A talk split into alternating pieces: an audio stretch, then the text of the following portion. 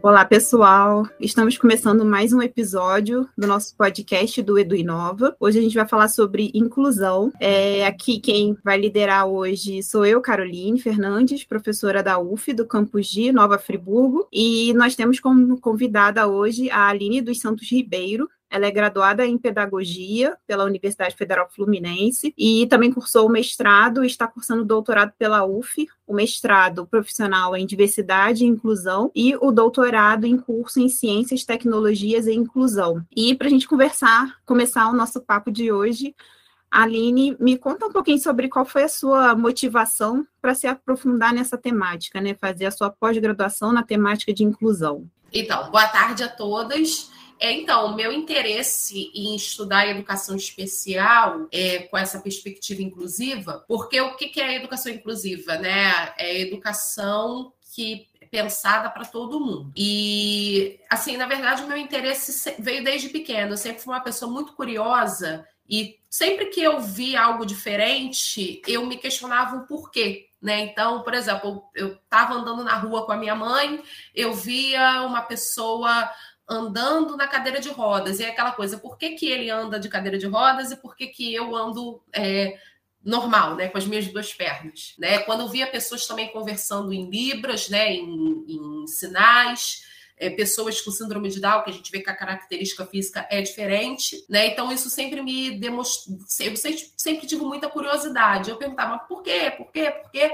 Né? Mas não, não, veio assim. Eu tinha essa curiosidade, mas não era algo que, que tinha essa formação, né? Pode-se dizer. E aí, quando eu fui fazer o ensino médio, eu fiz o curso normal de formação de professores no Instituto de Educação Professor Ismael Coutinho, no IEPIC. E lá, na época, eram quatro anos de formação, né? Aquela formação média de curso normal. E aí, no terceiro ano do ensino médio, eu tive uma disciplina chamada conhecimentos didáticos em educação especial, que era CDPEE, com uma professora chamada Márcia Neto. E a partir daí eu acho que foi a virada de chave né, na minha vida profissional.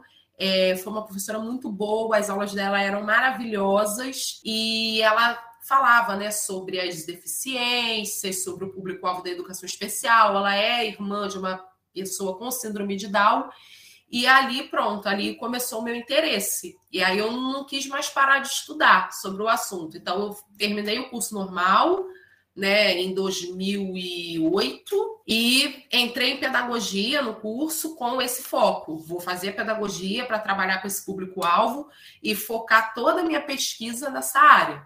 E aí lá eu conheci a professora Cristina Delu na faculdade de formação e o projeto Escola de Inclusão, que era um curso de extensão de que dava cursos de Libras, de Braille, materiais didáticos acessíveis, e virei bolsista da professora Cristina e agora direto né, nessa área, até chegar ao doutorado.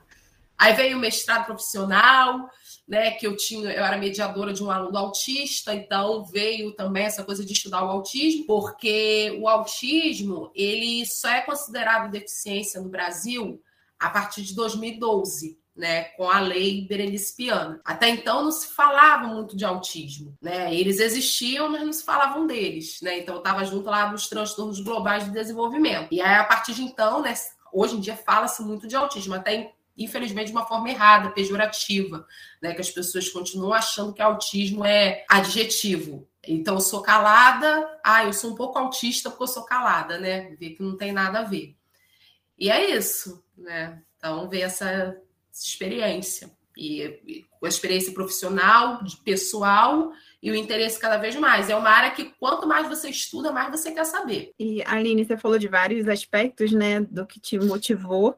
E, mas quando a gente fala de inclusão, a gente está falando exatamente de quem, né? Você falou do autismo, da questão de leitura em braille, de uhum. libras. Uhum. É, de quem que a gente está falando? É, a gente está falando sobre as pessoas com deficiência, né? Na verdade, quando se fala em inclusão, a gente é, inclusão é um termo muito amplo, né? É quem não está dentro daquilo que é dito normal, né? Mas focando aqui no, no, no público-alvo da educação especial, a gente pode usar o termo que é até falado da LDB, né? Da LBI, perdão, né? Que são as pessoas com impedimentos físicos, visuais, né? Auditivos Né? E a LBI ela traz esse conceito de impedimento, de deficiência, da seguinte forma: da pessoa que tem um impedimento, que é algo que está posto, né? é algo que ela tem, que ela pode ter nascido com ou ter adquirido ao longo do tempo. Então, ah, sofri um acidente, fiquei com uma deficiência física.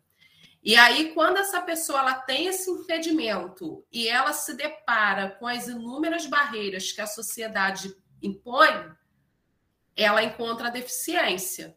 Porque se ela tem um impedimento, mas ela tem ali, ela não, tem nenhum tipo de barreira comunicacional, atitudinal, arquitetônica, ela vai conseguir ter uma vida normal, pode-se dizer. Mas aí, muitas das vezes, ela quer acessar um conteúdo na internet e o conteúdo não está acessível para ela. Então, aí a gente encontra com a deficiência.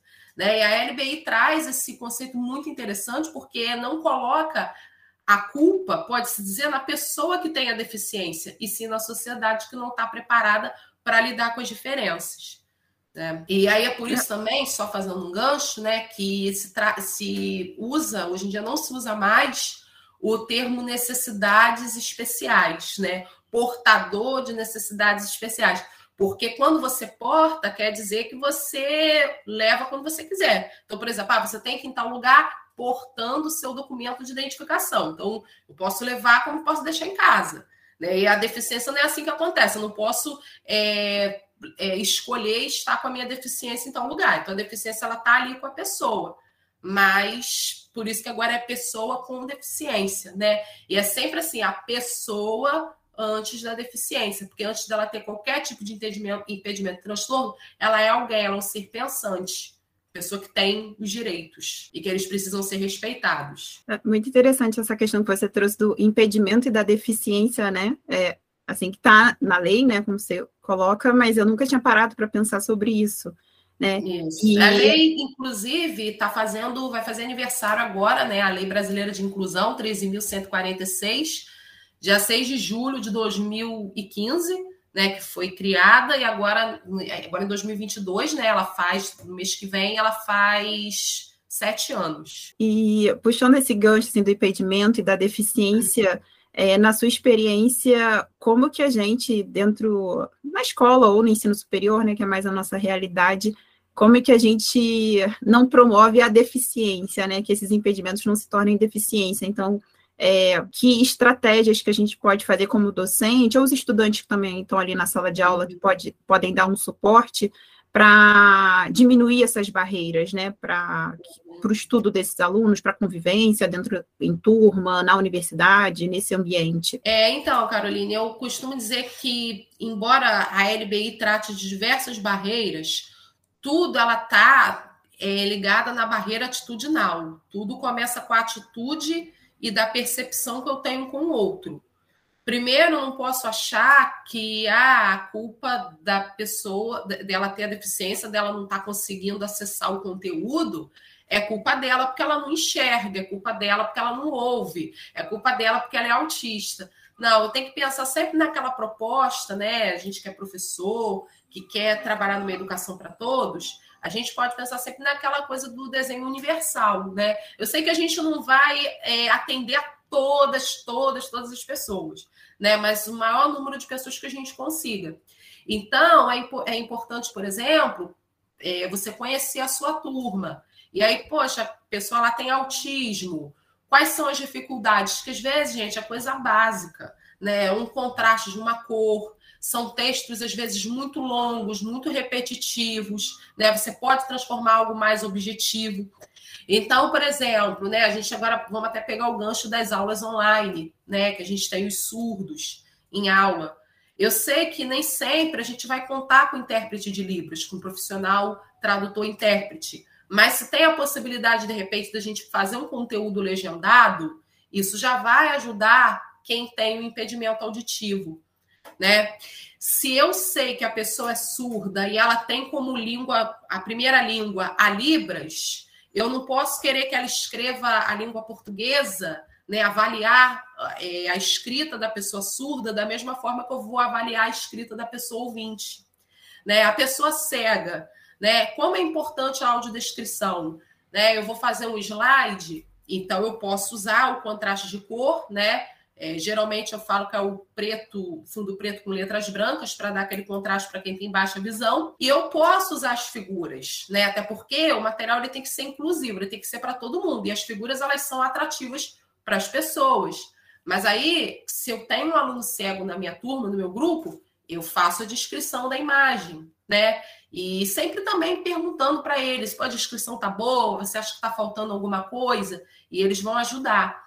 Né? Então, sempre assim, ter a simpatia, né? perguntar para eles se, é, se precisa de mais alguma coisa.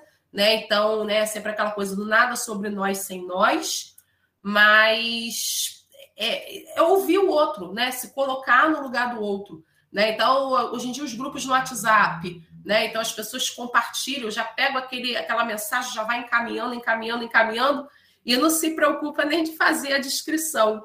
E quando eu falo isso, não é só é, a gente é, que trabalha em, em instituição é, que não tem o, o, caráter inclusivo, não. Esses dias eu vi um, um card de divulgação de curso do Instituto Benjamin Constant, que é o Instituto de Cegos, né, referência, e o curso, o card de divulgação não tinha audiodescrição. Como assim? Então, quando eu falo, não é algo só nosso, não. Então, a gente precisa ter essa cultura mesmo da acessibilidade, de pensar para todo mundo. E, Aline, você falando questões que eu acho que talvez quem for ouvir, né, pense, ai meu Deus, como, como que eu vou criar legenda, e cor, e contraste, né, e uhum. pensando que a gente não tem, não tem essa formação a princípio, né, às vezes pode, o professor pode pensar, nossa, mas eu já tenho tanta coisa para fazer, eu ainda tenho que me preocupar com isso, mas aí, uhum. ouvindo você falar, devido à pandemia, que a gente fez muita coisa online, né, é, eu fui vendo algumas coisas, nem sempre com esse foco, né? Até porque é uma outra pergunta que eu vou fazer para você depois, né, da, como a gente aprende, né, sobre essas questões, como tentar ter, um, incluir a, a, todos, né, tentar fazer materiais mais inclusivos, o mais que a gente consiga. É, mas tem alguns recursos que às vezes a gente tem nem sabe já no celular, é, uhum. no, por exemplo, no na, no aplicativo de videoconferência, né, que está disponível na UF, a gente, ele gera legenda, tem outros que geram legenda, é, a fala vira, né, o texto escrito uhum. automaticamente, uhum. tem um site que, por causa da pandemia, aí eu, eu, vi que tem fontes que são mais fáceis de ler, outras menos, não é nada muito complexo, né, e tem a questão de contraste também, tem sites que testam contraste, para ver é, que eu também não tinha muita noção, né, a questão da baixa visão, né, simplesmente só o, o enxergar ou não enxergar, né, tem uhum. nuances no caminho que às vezes o nosso material pode não funcionar. Eu tenho, eu dou aula de neurociências, né? Então sempre tem uma aula sobre visão. E aí na aula de visão, às vezes aparece esporadicamente algum aluno que tem daltonismo e às vezes tem um daltônico uhum. na nossa sala que a gente não tem nem noção e faz um slide lá que assim normal, acho que todo mundo é normal, que todo mundo, enfim, vai responder igual, é, todo mundo normal, entre aspas, né? Mas que tá todo mundo ali no mesmo nível é, de visão, por exemplo, e às vezes é um, um, primeir, um, um pequena diferença, um daltonismo, que enxerga algumas cores, no caso, às vezes, de alunos que aparecem na minha turma, mas não enxerga outras que uma imagem e eu estou explicando alguma coisa falando da cor e a pessoa não entende. Na aula de visão sempre tem um teste que eu tento fazer com a turma e ali, professora, eu não enxergo né? Porque eu tenho daltonismo. E aí, nesse sentido, eu deixo também uma pergunta para você. Então, como que a gente, pensando do lado do professor, como que a gente consegue se capacitar e obter informações sobre se existem cursos, é, enfim, o que, é que você tem de experiência para trazer para a gente? Sim, nós temos é, cursos gratuitos, né? É, o próprio Instituto Benjamin Constant oferece curso, né, cursos na área da educação é, especial, né, educação inclusiva para deficientes visuais, né? Embora tenha falado, né, que eles cometeram aí essa gafe, mas é, são cursos muito bons. É, na UF também é, já teve cursos, né? Tem o Escola de Inclusão, projeto Escola de Inclusão, é, que oferece cursos nessa temática, né? Tem os, os simpósios aí também. Tem cursos assim que não que não são gratuitos, mas também não são assim muito caros, né? Como tem o palavra-chave acessibilidade, né? Que foi o que é um curso é, ministrado pela Patrícia de Jesus, né? E é de forma online, então ela fala do curso de ledor, de audiodescrição, né? Tem projetos também da UFRJ, é, me lembro do Química Acessível, e tem também assim, os materiais aí que a gente pode é, pesquisar na internet, né? Nós temos aí as tecnologias assistivas, então os leitores de tela são gratuitos, né? Tem muitos que são pagos, mas tem alguns que são gratuitos. Então a gente pode aí abusar da nossa criatividade e testar, né? É, o leitor de telas seria, né, para as pessoas com deficiência visual, né, com cegos. Mas a gente também pode utilizar para saber como é que é, né? É, tenho é, cursos na área da surdez, que é curso de Libras básico, né? Tem é, vídeo, aula aí, pessoas no Instagram é, ensinando os sinais básicos. É, então, você não precisa ser aquela pessoa com muita formação em Libras, nossa, eu sou aquela pessoa fluente em Libras, mas você sabendo os sinais básicos, você já vai conseguindo é, ter uma comunicação é, inicial com aquele aluno, e ele mesmo vai te ensinando, né?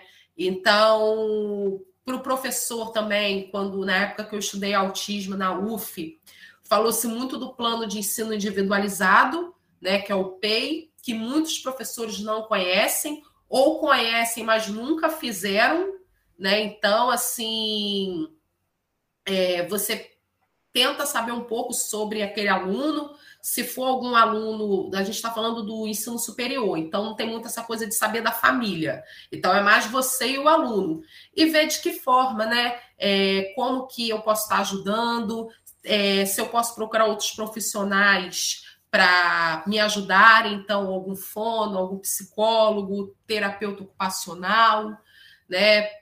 Enfim. As opções são variadas, né? Tem bastante sim, local para a gente buscar informação sobre. E eu acho que é o que você falou, né? A gente não precisa ser especialista, né? Mas tem uhum. o mínimo de sensibilidade, de enxergar o outro, ter empatia para poder tentar minimamente se comunicar e dar as ferramentas ali para que esse estudante consiga aprender também, né? É, como toda, toda a turma.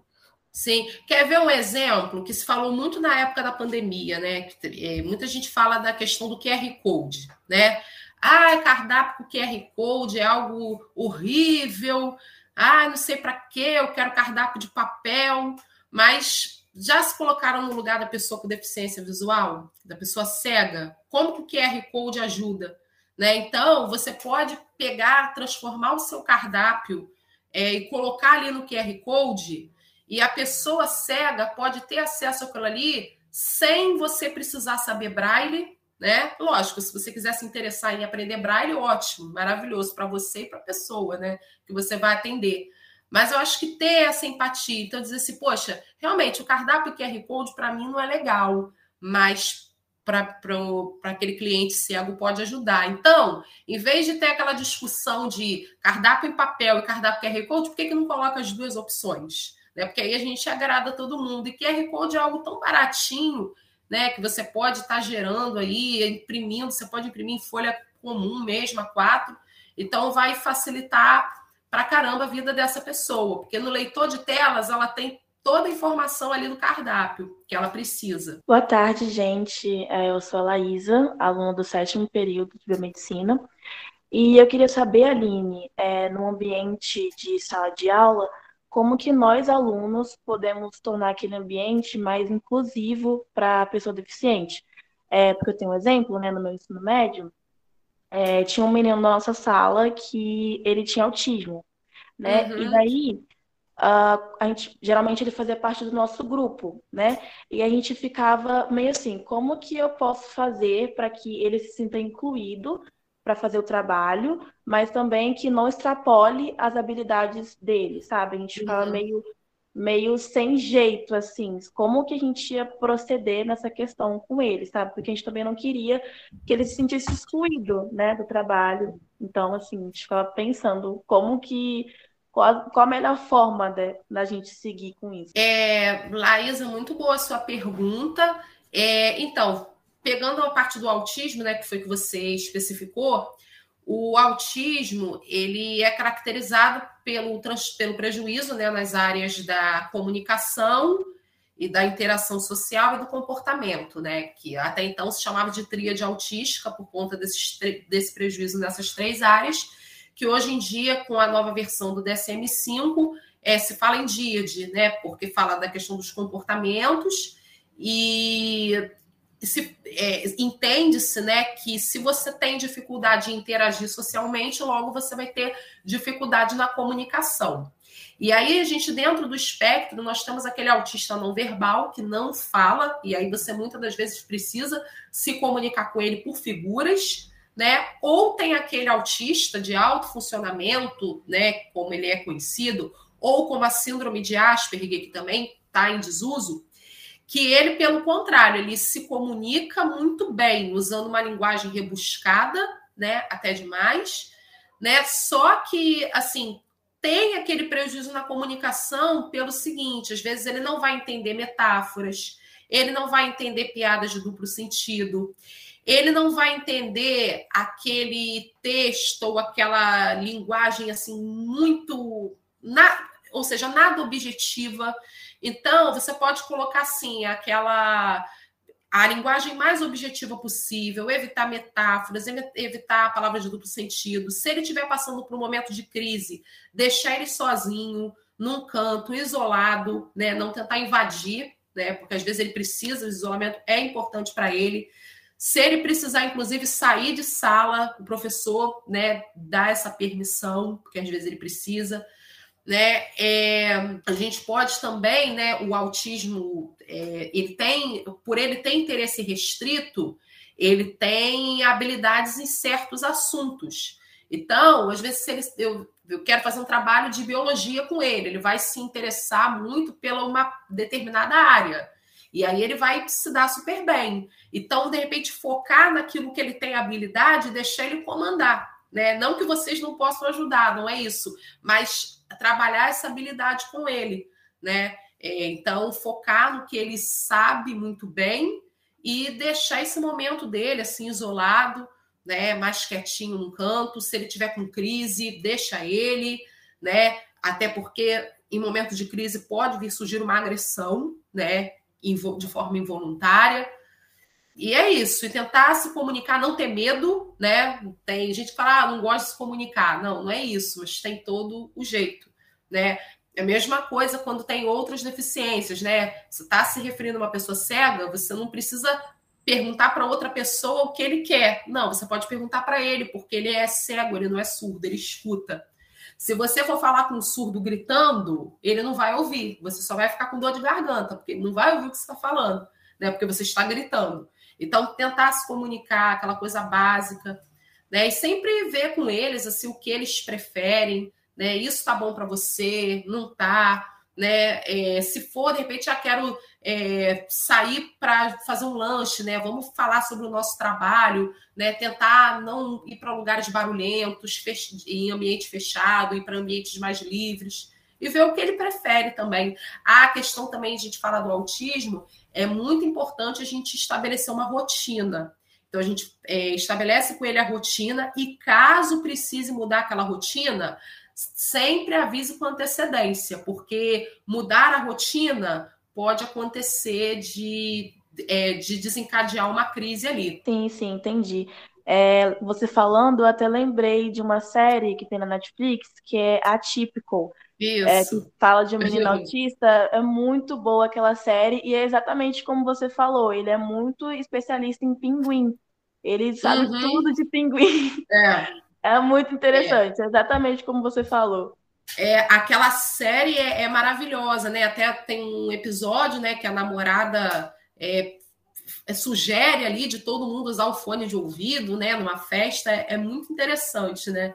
Então, é, é, muito boa aquela série, né? Tanto de você, porque aquela série ela aborda o ponto de vista da pessoa autista quanto da família, né? Que às vezes o irmão se sente muito excluído, né? Ou a mãe, né? E tem aquela. A mãe também se sente excluída pelas outras mães.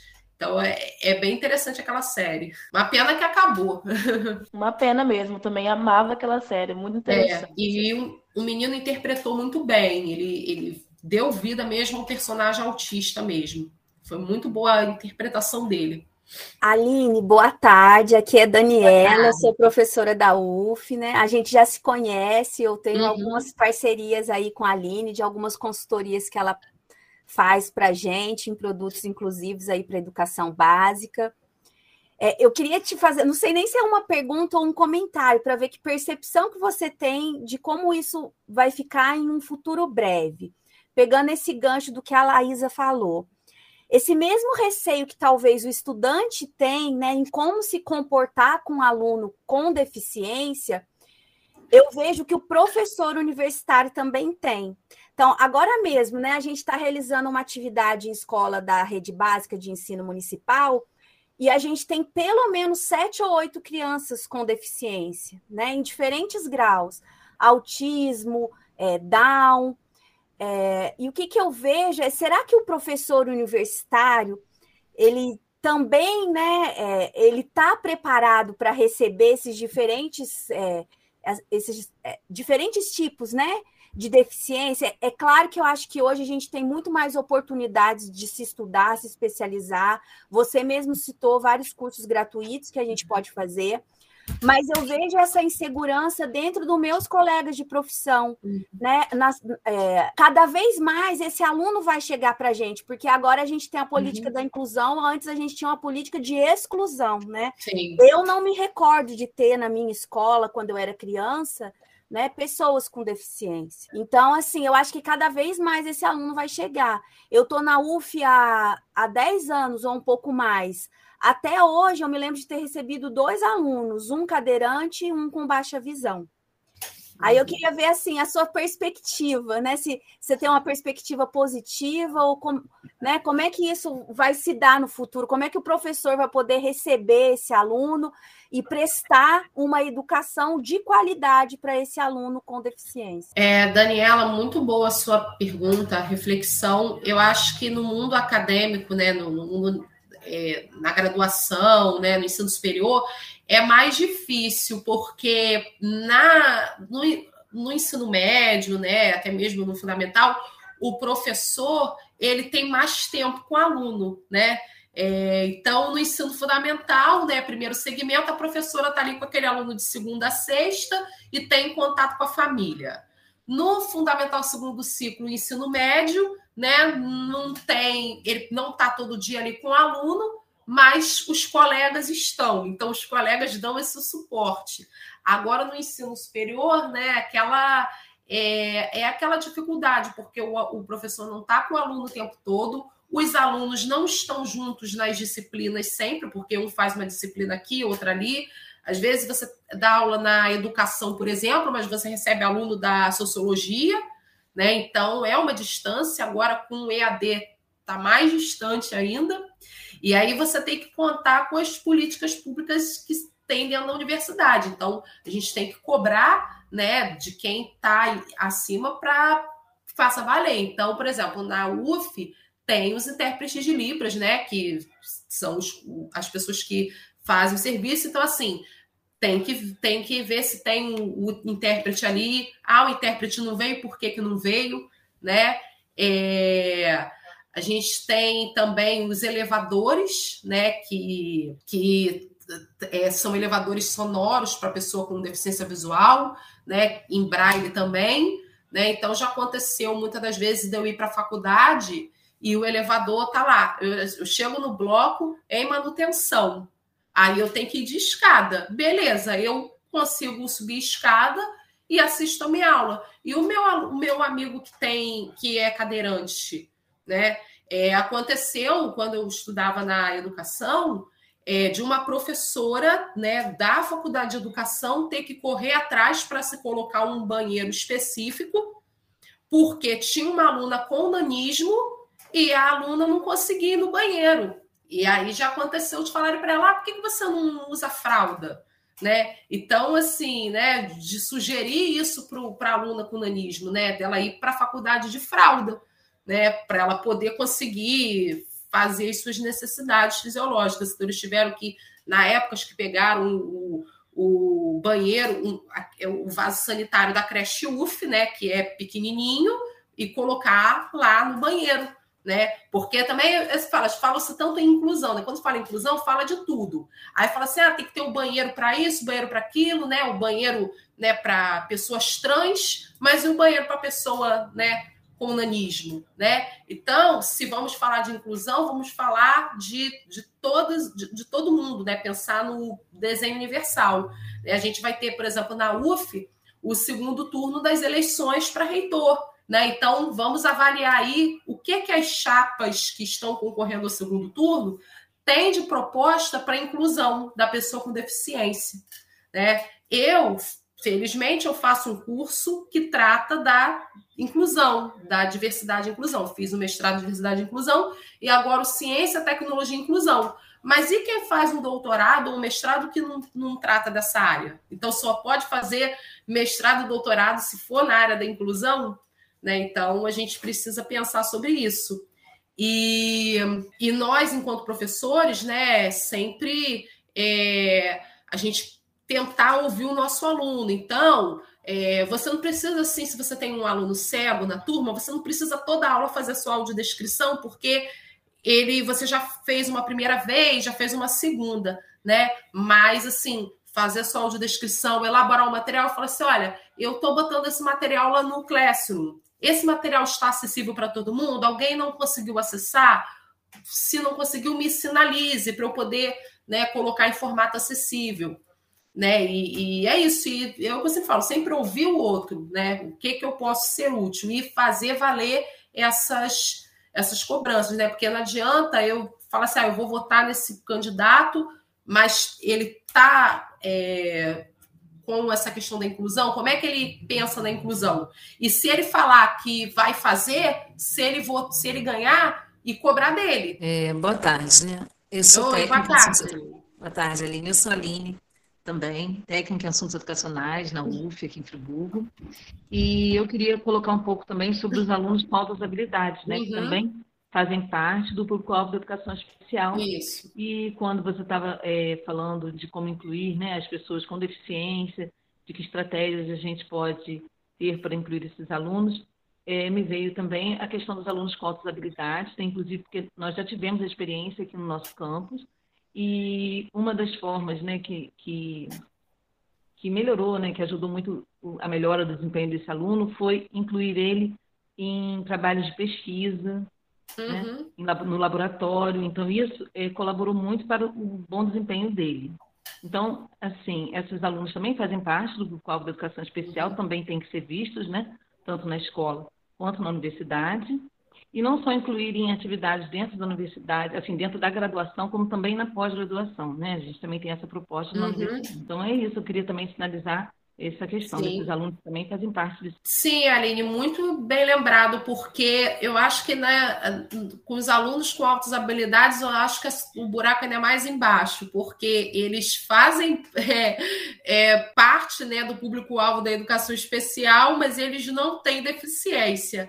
Então, lá na Lei Brasileira de Inclusão, por exemplo, eles não são citados, né, mas eles têm uma demanda né, é, específico. Eu já ouvi professores dizer que você não tem que é, pular etapas. Né? Então, não é que você vai forçar a criança com altas habilidades a estudar tudo mais. Mas se você dá um livro para a criança e a criança tem aquele interesse em ler, ah, mas ela só tem três anos, ela tem que aprender a ler com seis. Não, ela tem que aprender a ler quando ela tem interesse. Né? Então, da mesma forma que ela vai ter interesse na novela, no seriado, no filme, ela tem que ter o um interesse em aprender. Né? Então, é, é, os alunos com altas habilidades sofrem muito com isso, que às vezes eles né, podem é, ir para uma série. É, então, agora, né, o, o, primeiro ano, então, às vezes está no primeiro ano, mas já podendo estar tá no terceiro ano, e ele fica ali retido porque ele tem que cumprir aquela etapa. Né? E as pessoas não entendem isso não entendem que o interesse da, do aluno com altas habilidades muitas vezes não é o interesse da turma dele, né, dos alunos da faixa etária dele. E aí ele quer estar num grupo de pesquisa, ele quer estar lá no, no fundamental segundo segmento e ele é impedido. E aí, quando ele, ele, ele é, é, tirado dele isso, né? E aí ele é confundido com um aluno que tem TDAH, porque a professora passa o exercício, ele termina de fazer, e aí ele fica caçando coisa para fazer e aí ele é visto como aquele que atrapalha a aula, aquele que não quer saber de nada, que está fazendo bagunça, né? Mas na verdade ele só quer muitas das vezes aprender, tá mais à frente, né? Querendo se apropriar cada vez mais do conhecimento e ele não tem essa essa oportunidade. Então a gente precisa pensar nisso também, né? Que de antecipar isso. Então o plano de ensino individualizado também é muito importante para esse público-alvo. E a gente tem aí, né? Acho que você pode até falar muito dessa, com até com mais propriedade do que eu, porque você estudou essa área. A gente tem aquela lista base dos indicadores, né? Que a gente consegue avaliar se o aluno tem altas habilidades de uma forma. A gente primeiro faz a avaliação individual, depois a gente faz a avaliação desse aluno no grupo. E as altas habilidades, diferente do autismo, por exemplo, que é um diagnóstico clínico, as altas habilidades, o diagnóstico é feito muitas das vezes dentro da sala de aula pelo professor. Então, né, então o professor ele é, vê que o aluno tem algo diferente, aí ele leva na, na psicóloga, né, para ter a certeza, e aí foi diagnosticado, beleza, o que, que eu preciso fazer? Então, vamos é, incentivá-lo a estudar e não fazer com que ele desista da educação, né? Que ele desista de aprender, que ele desista do ensino, e se tornar algo prazeroso para ele. Então, não estou aqui defendendo é, estimulação precoce de ensino, nada disso. Mas se você tem a oportunidade do aluno, né, é, ler antes de, de seis anos de idade, por que, que eu vou reprimir ele? Não, deixa ele ler, deixa ele fazer. Aline, a gente vai encerrando por aqui o nosso episódio de hoje. Muito obrigada. Você trouxe muitos assuntos, né? A gente poderia ficar horas e horas aqui falando sobre diversos aspectos da, da inclusão. Aprendi muito com o, o, nosso episódio de hoje. Acho que você tem que voltar aqui em outro momento para conversar mais com a gente. É, e vou deixar aqui um momento, uma fala final, se você quiser deixar uma mensagem, um conselho para os professores. Enfim, eu estou vendo o quanto de formação eu preciso ter ainda. Né? E você falou sobre altas habilidades, que é o professor que faz diagnóstico, geralmente em sala de aula, né? Que identifica. E eu fiquei, não, não, não sei fazer isso, né? Quantas coisas que a gente não sabe. É, enfim, vou deixar aqui o espaço, então, para você falar uma mensagem final que você queira, e a gente vai se encaminhando para o final do nosso episódio. É, pessoal, muito obrigada aí pela oportunidade de falar, né, de, é, pelo interesse, né, de aprender de inclusão, aprender sobre a inclusão, né, eu acho que a gente está pelo caminho certo, porque primeiro a gente tem que assumir assim, olha, eu não sei, eu quero aprender, né? No caso, a, a Laísa, né, quando falou de um, do amigo autista, então, assim, essa coisa de querer ajudar o outro, mas sem fazer com que ele se sinta inferior, né? Não, ele tem que se sentir parte disso, né? Então, assim, eu é, sempre que eu tenho oportunidade de falar sobre inclusão, eu vou e falo, né? Se quiser me chamar aí para as próximas, eu tô dentro, né? Espero ter realmente de fato contribuído. É, e é isso, né? Vamos pensar no outro, vamos olhar o outro com, com mais empatia. Né? Agora, só fazendo a propaganda básica, né? Eu tenho o, o projeto da Teia Consultoria, a gente está lá no Instagram, né? Pode, se quiserem seguir a gente lá. A gente tem um canal também, no canal é Teia Serviços, né? É, e a gente faz, uma vez por mês, a gente faz uma rede de conversas com assuntos sobre inclusão. E nesse mês de julho, eu estou querendo convidar um amigo que é cego e advogado para falar sobre é, os, os avanços né, que, que a sociedade é, teve com a lei brasileira de inclusão. Então, a gente sempre faz uma live mensal, né? E todos estão convidados né, para curtir o nosso canal, e a gente sempre coloca vídeos lá e lives. Se tiverem sugestões também, né? Hoje mesmo, dia 27, que é onde a gente está gravando, né? É o dia da surdo-cegueira, da pessoa surdo-cega. Então, também, né? Olha como é que é difícil a gente. Se já é difícil a gente pensar numa pessoa que não enxerga ou não escuta, imagina aquela que não enxerga e não escuta. Mas aí a Ellen Keller, que é quem teve, né?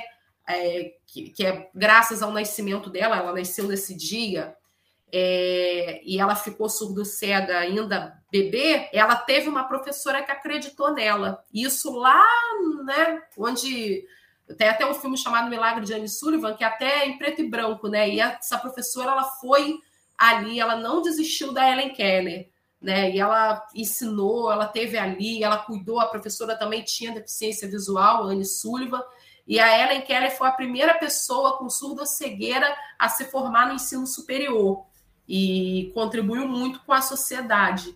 Então é isso, professores, não desistam dos seus alunos. Alunos, eu sei que às vezes é difícil, mas não desistam dos seus objetivos e vamos lá, e vamos falar sobre inclusão e pensar em inclusão. Obrigada mais uma vez. Obrigada, Aline. E para você que está nos ouvindo, continue seguindo aí o nosso Instagram, aguarde pelos próximos episódios e nos acompanhe em nossas redes sociais. Até a próxima.